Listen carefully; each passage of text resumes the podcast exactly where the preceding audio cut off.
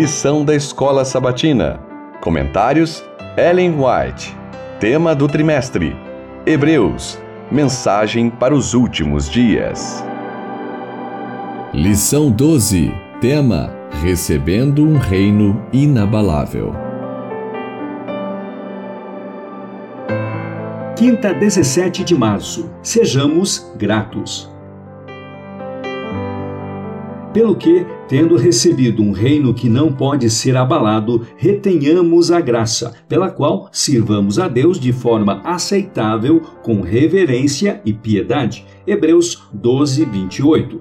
O cristão deve estar preparado para realizar uma obra que revele bondade, tolerância, longanimidade, afabilidade e paciência. O cultivo desses dons preciosos devem ocorrer na vida do cristão, de modo que, quando chamado para o serviço do Mestre, esteja pronto para usar suas mais elevadas faculdades, ajudando e beneficiando os que o cercam. Nos Lugares Celestiais, 19 de novembro, página 330. Existem muitos que professam ser seguidores de Cristo e, no entanto, não são praticantes de Sua palavra não têm prazer nessa palavra, pois apresentam um serviço que não lhes agrada. A essência e o perfume de toda obediência é o resultado de um princípio interior, o amor à justiça, o amor à lei de Deus. A essência de toda justiça é lealdade ao nosso Redentor, procedendo de forma correta, porque isso é correto. Quando o amor de Cristo entra no coração, esforçamo-nos por imitar o caráter de Cristo. Quanto mais estudamos sua vida com o coração disposto a aprender, tanto mais semelhantes a ele nos tornamos. No coração de todo verdadeiro praticante da palavra, o Espírito Santo infunde clara compreensão.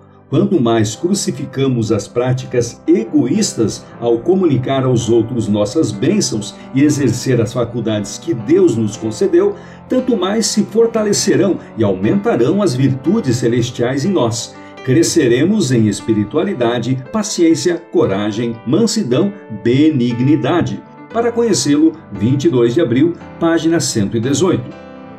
Nosso Deus é um Pai amoroso e misericordioso os cultos a ele dedicados não deveriam ser vistos como uma atividade triste e cansativa. Louvar ao Senhor e desempenhar uma parte em sua obra devem ser um prazer. Deus não quer que seus filhos, para quem proveu tão grande salvação, ajam como se ele fosse um chefe severo e exigente. Ele é seu melhor amigo e deseja relacionar-se com seus filhos quando vão adorá-lo, para abençoá-los, confortá-los e encher seu coração de alegria e amor. O Senhor deseja que seus filhos encontrem conforto ao servi-lo e mais prazer do que dificuldades em seu trabalho. Ele deseja que aqueles que o adoram levem consigo os preciosos pensamentos sobre seu cuidado e amor, para que possam estar animados em todas as ocupações da vida diária e recebam a graça necessária para lidar sincera e fielmente com todas as coisas. Nas asas do louvor, o coração pode elevar-se para mais perto do céu. Deus é adorado com cânticos e música nas cortes celestiais.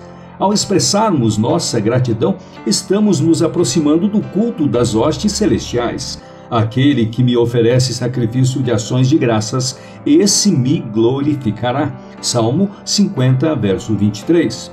Cheguemos, pois, com reverente alegria diante de nosso Criador e com ações de graças e som de música. Isaías 51:3 Caminho a Cristo, páginas 103 a 105.